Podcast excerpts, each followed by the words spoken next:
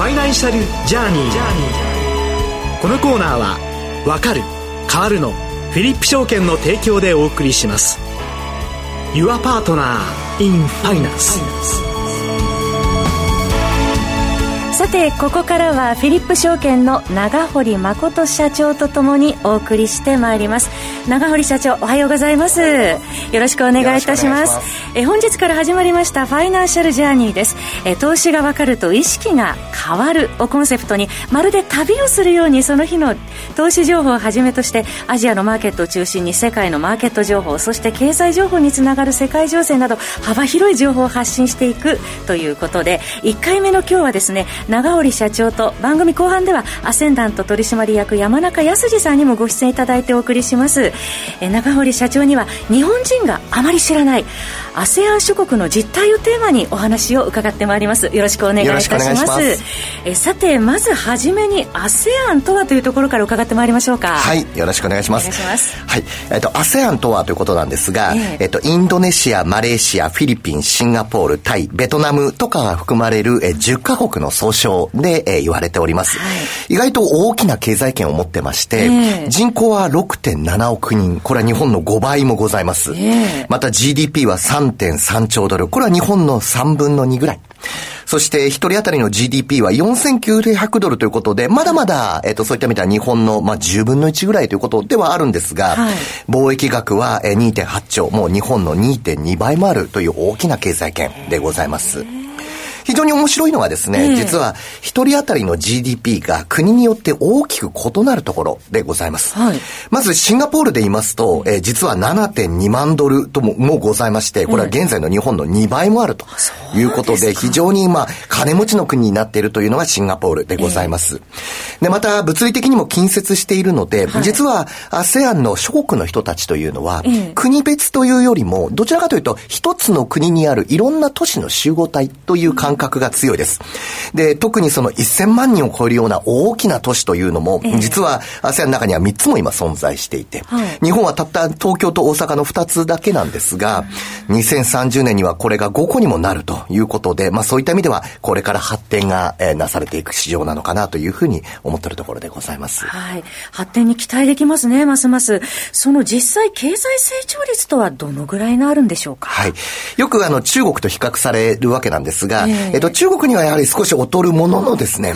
世界平均で高い成長率で今5%ぐらいの成長しております。で、よくあの、言われるのが、その若い国々であるということ。で、特に人口ボーナスという言い方をするんですが、具体的には、その労働人口、まあ、例えば15歳から60歳までの人口を分子にして、非労働人口、まあ、いわゆる、えっと、15歳以下でまた60歳以上の方を分母にした時の割合をよく人口ボーナスという言い方をします。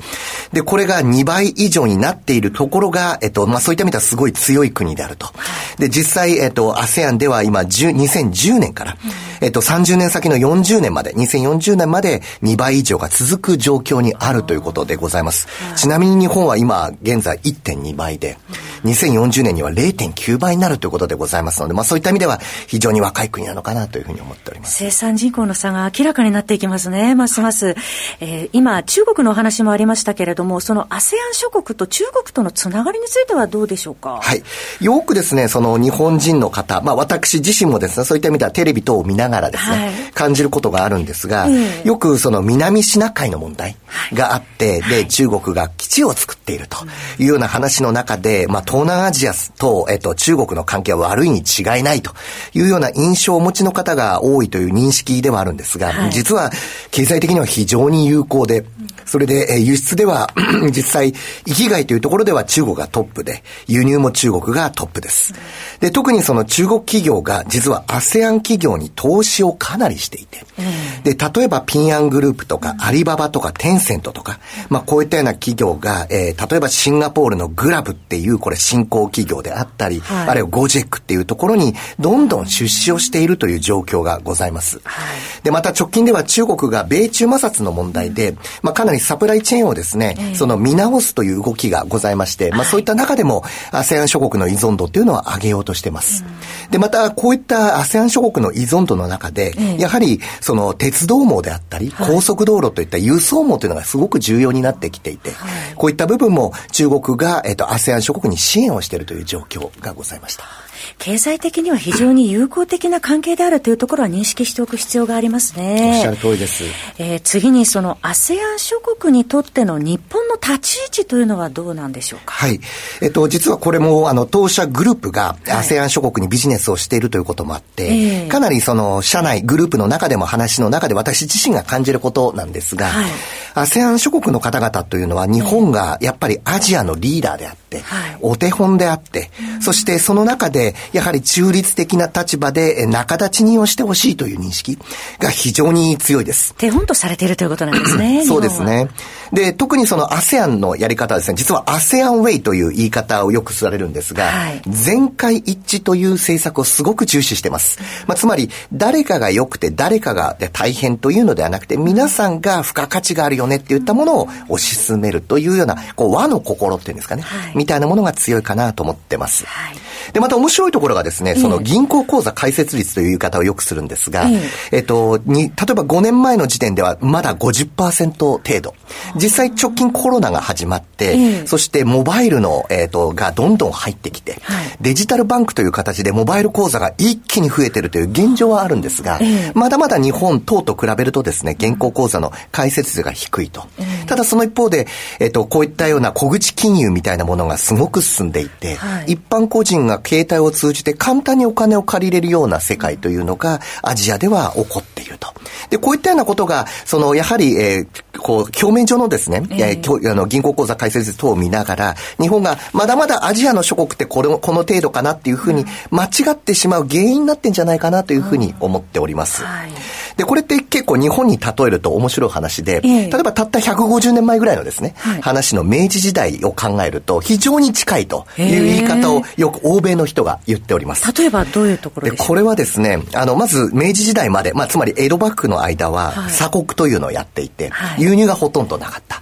で、そういった中で明治維新になって、突然輸入が始まって、はい、でも実はそれまでのちょっと前までは、えっと、欧米では馬車通、まあ、馬車郵便っていうんですかね、馬車による輸送っていうのが一般的で、はい、馬のバグメーカーというのがすごく重要で、うん、例えばエルメスさんとかは、まあ、その頃からバグメーカーとしてすごく、あの、重要な立場にあられたと。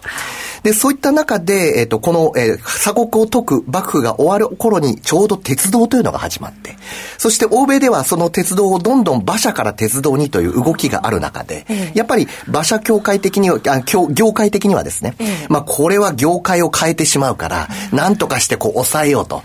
例えば、騒音問題だとか、そういったような話がある中で、日本ではその、えー、しがらみがなかったんで、一気に進んだと。これと同じようなことが、もしかしたらその今の、えー、この ASEAN で、中央集権的な金融という形の中で起こっているのかなというふうに思っております。はい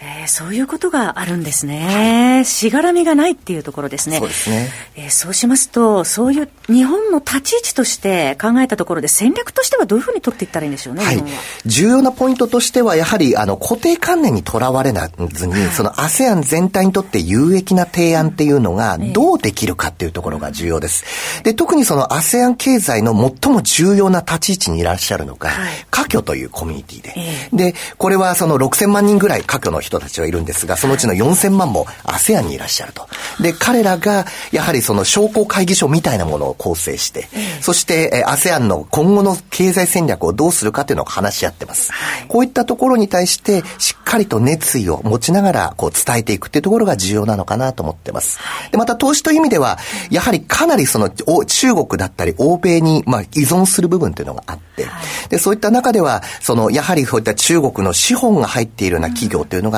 これからもしかしたら注目されるのかなというところでございます。先発展する可能性が高いということですね。はい、ありがとうございました。お知らせの後は山中さんをお迎えしてお送りします。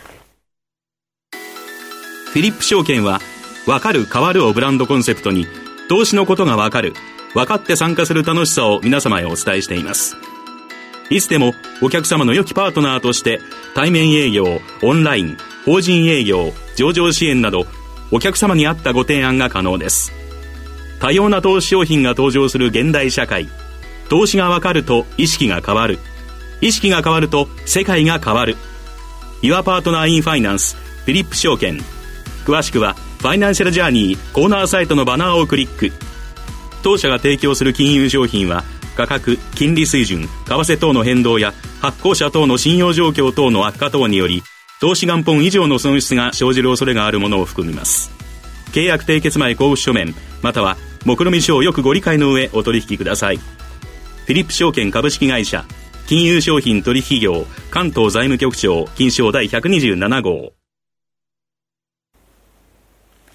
さて、ここからは、アセンダント取締役、山中康さんをお迎えしてお送りします。山中さん、おはようございます。よろしくお願いいたします。よろしくお願いいたします。先ほど私の方から、えっ、ー、と、名残でございます、ASEAN 諸国の全体の話をさせていただきました。その中でも、各 ASEAN の人たちが、やはりビジネスの中心、ハブとして捉えているシンガポールというのは非常に重要な場所で、特にそのアジアのニューヨークみたいに考えてらっしゃる方も、ASEAN 諸国の中にはいると聞いております。こういった各諸国の方々が出稼ぎに来て、そして英知が集積しているこのシンガポールの市場について、山中さんどのようにお考えでいらっしゃいますか？はい、えー、結構私シンガポールっていうのは、あの、非常に思い入れがあるというのも変なんですけれども、シンガポールへ、まあ、まさにジャーニーしたのがですね、今から40年前で2ヶ月ほどおりました。で、当時の多分シンガポールって先ほどもうあの GDP 抜かされて日本の2倍ぐらいって言ってましたけど、多分シンガポール自体が80年代前半ぐらいと今比べると GDP20 倍ぐらい伸びてるんですよね。で、おそらくまあ他の ASEAN なんかもまあ後からどんどん追いついていくっていうところだと思うんですけども、まあそうは言ってもやはりまあシンガポールが中心ということと、あとその投資対象として考えた場合にですね、やはりシンガポールというのは一番投資しやすい国というふうに、まあ、見、見られるんじゃないかなっていうふうに思います。で、まあ、シンガポールで、まあ、有名な株価指数っていうのに、まあ、ストレートタイムズっていう、あの、まあ、現地の新聞社が算出している指数があるんですけども。ST 指数ですね。ST 指数ですね。はい。あの、まあ、他の国とですね、あの、同じように、まあ、上位30銘柄の、えー、時価総額が大きくて、えー、まあ、流動性が高い銘柄ということで、まあ、あの、ダウとかダックスとかみんなそうで、まあ、日本なんかも本当は30銘柄ってありますけれども、まあ、日本はどっちかというともっと銘柄数が多いっていう感じなんで、えー、まあ、シンガポールの場合にはその ST 指数を見るとですね、まあ、意外と実は、えー、米国株の最近の動きとですね、結構ま似た動きをしてて、日本株って結構特徴的な動きをしててですね、えー、非常に今強いと。いうことで、えパフォーマンスっていうところから見ると、明らかに、まあ、日本株が今は優位だと思いますけれども、まあ、じゃあ、米国株と比べるとどうなのっていうことで、まあ、1年前、え、ちょうど1年前の、まあ、京都ですね、まあ、現在と比較すると、まあ、米国株が、まあ、大体プラス2%ぐらい。まあ、あんまり動いてないです。で、シンガポール株が大体マイナス2%ぐらいということで、まあ、ほとんどどちらもですね、えー、1年前と比べて、まあ、大きな変化がない。まあ、あの、参考として、まあ、日本株自体はもう12%ぐらい上がってるということで、非常にパフォーマンスはいいんですけれども、まあ一つその株を持ってる場合ですね、まあキャピタルゲイン狙いでもってっていうあの部分と、まあもう一つ重要なのが、やはりその配当ですよね。特にその長期でもって株を持たれる方っていうのは、配当を気にされる方が多いと思うんですけれども、ちなみに、まあ、日本の配当利回り、えー、まあ、要はその配当を金利に置き換えたものって大体2%ぐらいです。で、まあ、米国の方はですね、株価水準が随分高くなってきたので、配当利回りが下がってきて、今は、まあ、1.6%ぐらいなんですけれども、ST を構成している銘柄だけで考えると、配当利回り4%ということで、日本の倍なんですよね。ですから、例えば先ほど、まあ、株価がアメリカと比べるとですね、アメリカが2%上がってるけど、シンガポール2%下がってるかもしれませんけども、配当利回りでその分を十分埋め合わせると、えー、いうことを考えると、あとはですね、やはりその配当利回りが高いということは、株価の水準自体が低いっていうふうに、まあ、見ることもできるんですよね。以前、米国株がまだ、あの、水準が低かった頃っていうのは、配当利回り今よりも高い。まあ、つまり、えー、当然、その株価が低ければ、配当が変わらなければですね、利回り高くなりますんで、そういったことを考えると、まあ、シンガポール、えー、株価の水準っていう意味でもですね、まあ、今後ちょっと期待が持てるんじゃないかなというふうに私は思ってます。非常に面白いですね。当社は実はシンガポールが本拠地で、で、直近ではコロナによるその海外渡航自粛も終わり始めているということもあって、シンガポールからの法人のお客様が日本市場に多く来られております。皆様その来られると、まあ、シンガポールドルが100円を超えてるってこともあって、日本円が非常に安く、まあ、日本の不動産とか、あるいは物ですね、を買う絶好のチャンスなんて方々をおっしゃっていらっしゃいます。今後のシンガポールドルの動向っていうのはどのように考えていらっしゃいますか？そうですね。まあ、為替の通貨の中では、まあ、マイナー通貨ということでですね、まあ、エキゾティックな通貨にはなるんですけれども、まあ、普通に取引がすることができるということと、あと一つやはり一番重要な点っていうのは、実はドル円の値動きとシンガポールドル円の値動きというのはほとんど同じなんですね。はい、ですから、まあ、最近ドル円がまあ円安だな、ということでですね、例えば、米国の資産を買えば、為替が円安になった分、えー、米国資産が為替で見ると値上がりしている状況と。これシンガポールについても同じことが言えてですね、シンガポールドルが大円でもって、ほぼ同じ水準でもって、やはり円安が進んでいる状況です。で、これ具体的に言うとですね、全く同じ値動きをしているのが相関係数1.0、あの、正の相関で1.0っていうことになりますけれども、はい、例えば昨日のドル円と、えー、シンガポールドルっていうのを、まあ、昨日の時点で過去ここに遡って計算すると、うん、相関係数0.97、ほぼ全く同じ動きと言っていいと思います。で、ほとんどの期間帯でもって相関係数が0.9以上ぐらいのことになってると。いう、これはまあ、要はドル円の動きとシンガポール円の動きがほぼ同じということになりますので、まあ、先行きのまあ見方としてはですね、えー、ドル円の見方を考える方が多分、ほとんどの方にとっては楽だと思うんですけども、うん、じゃあドル円ここからどうなるのっていうと、まあ、一旦ちょっと押しは入るかもしれませんけど、まあ、日本の、えー、日銀がですね、えー、大規模緩和を続ける限りは、そう簡単には、えー、円安は収まらないのかなっていうことを考えると、まあ、為替面でもそれほど大きな心配がないんじゃないかと思いますね。はい。その為替ですけれども、30日先月ですね、財務省日銀金融庁による三者会談開かれたということでありまして、会合後も神田財務官の発言もありましたけど、この日本の為替政策についてはどうご覧になってらっしゃいますか？日本の為替政策に関してはですね、ちょうど今回為替、あの、についての三者会談、えそしてその後出てきた財務官の発言っていうのは、なんとなくですね、去年の日銀の介入、まあ、政府日銀の介入が出る直前の動きにすごく似てて、ええ、で、あの時も三者者会談が行われて、似たような発言があり、まあ、そして、えー、介入があったということで、まあ、今の水準よりも極端な円安の動きが出てきた時には、まあ、介入があってもおかしくないということで、個人的には142円から上っていうのはちょっと警戒水域というふうに考えてます。142円から上が警戒水域ですね。はい、最後に、えもう時間も迫ってまいりましたが、ユーロの動きについてはどうご覧になりますか、はい、まあ、ユーロについてはですね、本来ならば、まあ、米国と同じように、まあ、利上げが継続しているということで、まあ、ユーロ高を見たいところなんですけども、ただ、あの、今、ユーロをですね、買ってる人が多すぎちゃってですね、はい、シカゴの通貨先物なんかも見ましても、えー、過去最高水準に近いレベルでのユーロの買い持ちということで、まあ、ちょっとユーロを買うにはお腹いっぱいというところだと思いますね。ですから、まあ、今は買いたくても買えないのかなということと、あとはまあ米国の景気がもし悪くなるんだとするならば、はい、欧州もやっぱり悪くなるよねっていうことで、まあ、そのあたりがちょっと上値を抑える要因になってるかなっていうふうに思います。なるほど。為替の動きなどについてもね、伺ってまいりました。長織社長、いかがでしょうか？非常に、あの、示唆深いというかですね、あの、面白いお話をたくさん聞けたと思っております。で、私どもとしてもですね、まあ、このような形で、分かる、変わるというところで、いろんなお話ができればと思います。は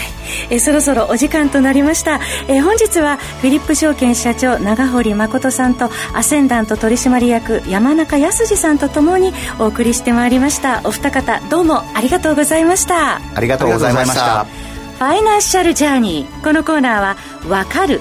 変わる」のフィリップ証券の提供でお送りしました Your Partner in Finance